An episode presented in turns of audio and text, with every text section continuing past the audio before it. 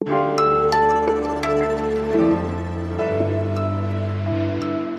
Morgen.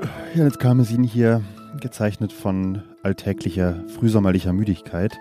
Aber immerhin mit einer Was jetzt Folge im Gepäck. Wir sprechen an diesem Dienstag, den 6. Juni, über die russische Opposition, über die Flucht und Migration in der Sahara und außerdem habe ich noch wertvolles Wissen für die nächste Zombie-Apokalypse dabei, denn man weiß ja nie.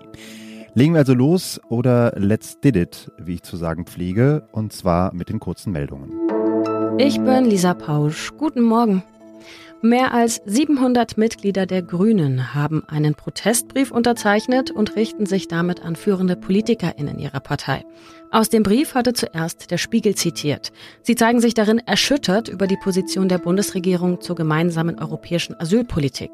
Sie entspreche nicht annähernd den Vereinbarungen aus dem Koalitionsvertrag so die Kritik, in dem ist ja unter anderem von besseren Standards für Schutzsuchende in den Asylverfahren die Rede. Am Donnerstag beraten die EU-Innenministerinnen in Luxemburg über die umstrittene Reform des EU-Asylrechts. Die Bundesregierung ist grundsätzlich offen dafür, Asylverfahren in Zukunft zumindest teilweise an die EU-Außengrenzen zu verlagern, will aber Minderjährige und Familien mit Kindern von so einer Regelung ausnehmen. Ab heute verhandelt der Internationale Gerichtshof in Den Haag neun Tage lang eine Klage der Ukraine gegen Russland. Dabei geht es aber nicht um den Angriffskrieg. Die Ukraine hatte Russland schon 2017 verklagt, weil es die UN-Konventionen gegen Diskriminierung und gegen die Finanzierung von Terrorismus verletzt haben soll. Konkret geht es um den Vorwurf, dass Russland prorussische Rebellen in der Ostukraine unterstützt haben soll und die nicht-russische Bevölkerung auf der annektierten Krim diskriminiert worden sei. Entscheidungen des UN-Gerichts sind zwar bindend, es hat aber keine eigenen Mittel, um seine Entscheidungen auch durchzusetzen. Redaktionsschluss für diesen Podcast ist 5 Uhr.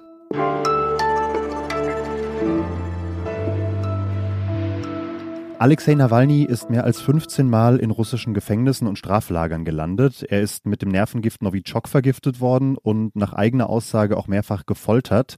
Aber Trotz allem ist er ein hartnäckiger Kritiker des Regimes von Wladimir Putin geblieben und das Label Kreml-Kritiker wird bei ihm benutzt wie ein weiterer Vorname. Kreml-Kritiker Nawalny, das spricht sich ja wie aus einem Guss.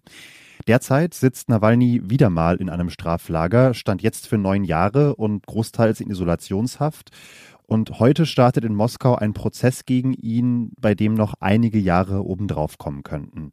Das passt ins Bild, das Russland derzeit abgibt, denn aktuell werden kritische Stimmen in Russland so gnadenlos unterdrückt wie lange nicht. Und das gilt nicht nur für die großen Wortführer wie Nawalny, sagt unser allseits bekannter Russlandbeobachter Michael Thumann. Hallo Michael. Hallo Janis. Erstmal noch kurz zu Nawalny. Ihm drohen im neuen Prozess nochmal im schlimmsten Fall bis zu 30 Jahre Haft zusätzlich. Ist das, ist dieser Prozess jetzt der finale Schritt, um ihn endgültig aus dem Weg zu räumen? Ja, man muss es leider so einordnen. Es äh, ist nicht ausgeschlossen, dass noch weitere Prozesse, äh, die an den Haaren herbeigezogen werden, dass die dazukommen. Aber ähm, er wurde ja erst im Frühjahr verurteilt zu neun Jahren Haft. Jetzt kommt dieses nochmal obendrauf, verbunden mit dem Extremismusvorwurf. Äh, die russische Regierung, die russische Justiz im Auftrag von Wladimir Putin will sicherstellen, dass Nawalny nie wieder aus dem Straflager herauskommt.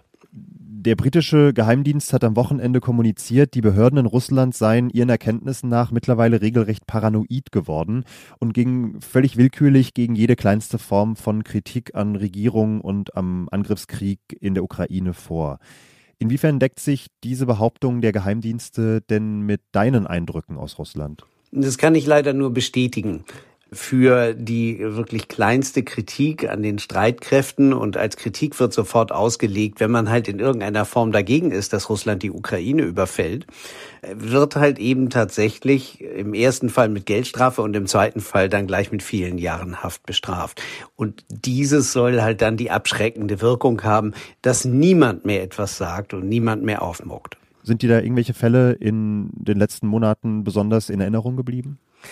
Es gibt ähm, absurde Fälle, wo eben wirklich drakonische Haftstrafen äh, verhängt wurden, äh, zum Beispiel die im Falle des bekannten Oppositionspolitikers Wladimir Karamursa, äh, der äh, zu über 20 Jahren verurteilt wurde für seine Kritik am Krieg. Es gibt aber eben auch Denunziationen äh, von Menschen, die in Schwierigkeiten bekommen. Neulich ist es passiert, dass auf einem Flug nach Vladikavkaz am Kaukasus ähm, eine Passagierin beobachtet wurde von einem Sitznachbarn, dass sie in einem Buch äh, in ukrainischer Sprache gelesen habe. Und daraufhin hat das äh, Bordpersonal dann die Flughafenleitung in Vladikavkaz informiert, die haben die Polizei informiert, die wartete schon auf die Passagierin am Flughafen und dann wurde sie mitgenommen auf die Wache für das Lesen dieses Buches. Und solcher Fälle gibt es sehr viele. Hm. Das heißt, das System Putin hat es quasi geschafft, dass seine Anhänger Andersdenkende denunzieren und den Behörden quasi zum Fraß vorwerfen. Das ist absolut der Fall. Ähm, äh, Denunziation und Verrat gibt's nun natürlich in vielen Ländern, aber in Russland entwickelt es sich eben zu dieser Art totalitären Paranoia, wo halt eben jeder jeden in irgendeiner Weise kontrolliert, ob er von der Norm abweicht. Und ähm, das sind halt eben tatsächlich die klaren Anzeichen, wo die russische Diktatur, die wir ohnehin jetzt vorliegen haben, eigentlich seit letztem Jahr, eben immer mehr totalitäre Züge entwickelt, um eben genau diese Abweichung von der staatlich vorgeschriebenen Norm zu verhindern. Michael, vielen Dank. Sehr gerne.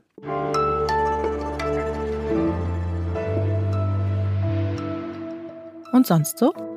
Wir haben in den letzten Jahren eine Pandemie erlebt, eine Finanzkrise, eine Energiekrise.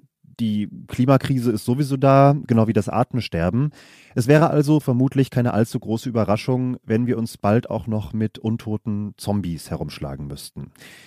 Für diesen Fall der Fälle hat eine große Immobilienplattform jetzt eine Rangliste erstellt.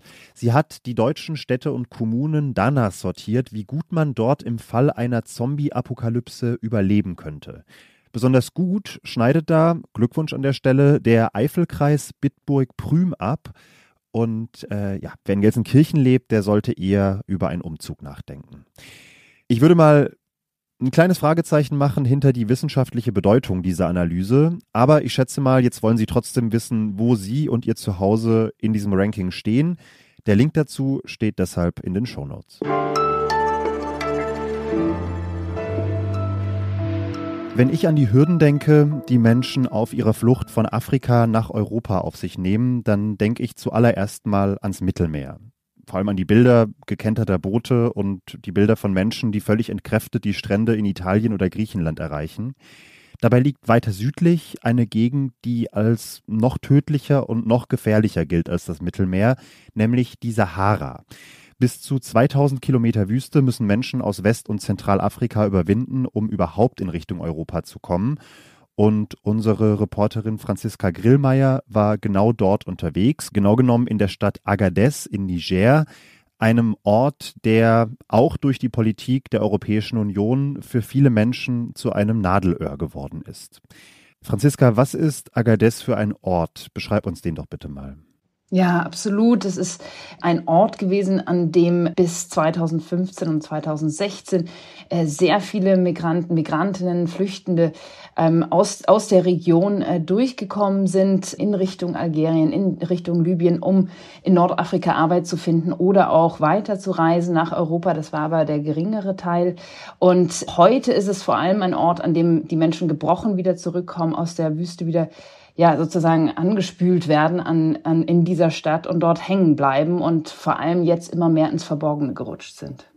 Was hat sich denn verändert seit 2015, 2016, diesen Zeitpunkt, den du ansprichst? Das hat mit einem Gesetz zu tun, was die nigerischen Behörden einführten, mit Unterstützung der EU 2016 und im Gegenzug äh, sehr viel Geld bekamen, um dieses Gesetz umzusetzen, dass man eben äh, die Flucht aus Agadez und auch die Migrationsbewegung in den Norden äh, ja unterbindet und da muss man ganz klar sagen, das waren früher einfach ja Routen, die Fahrer legal genommen haben und auch im Steuersystem waren. Also diese gibt es jetzt nicht mehr, da sie dann seit 2016 auch verboten wurden.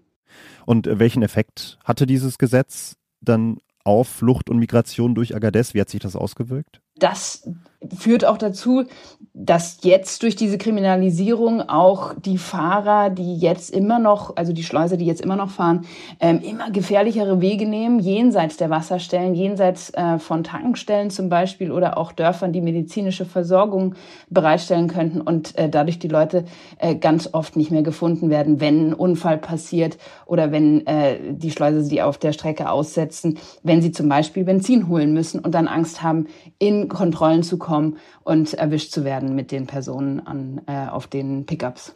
Das heißt, am Ende haben die Menschen jetzt quasi die Wahl, entweder sie nehmen diese besonders gefährliche illegale Route weiter Richtung Norden mit irgendwelchen Schleppern oder sie stranden eben in Agadez. Genau, das sind die Optionen. Es gibt ähm, kaum Möglichkeiten, eben um legal nach Europa zu kommen. Es gibt so, ja, viele auch in der Obdachlosigkeit, andere in Fluchtlagern wie bei IOM oder UNHCR dann.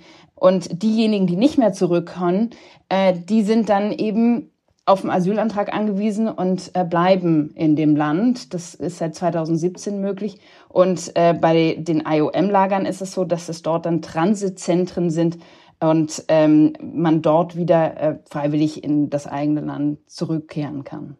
Herzlichen Dank, Franziska, für deine Recherche und äh, für deine Zeit hier im Podcast. Vielen Dank euch.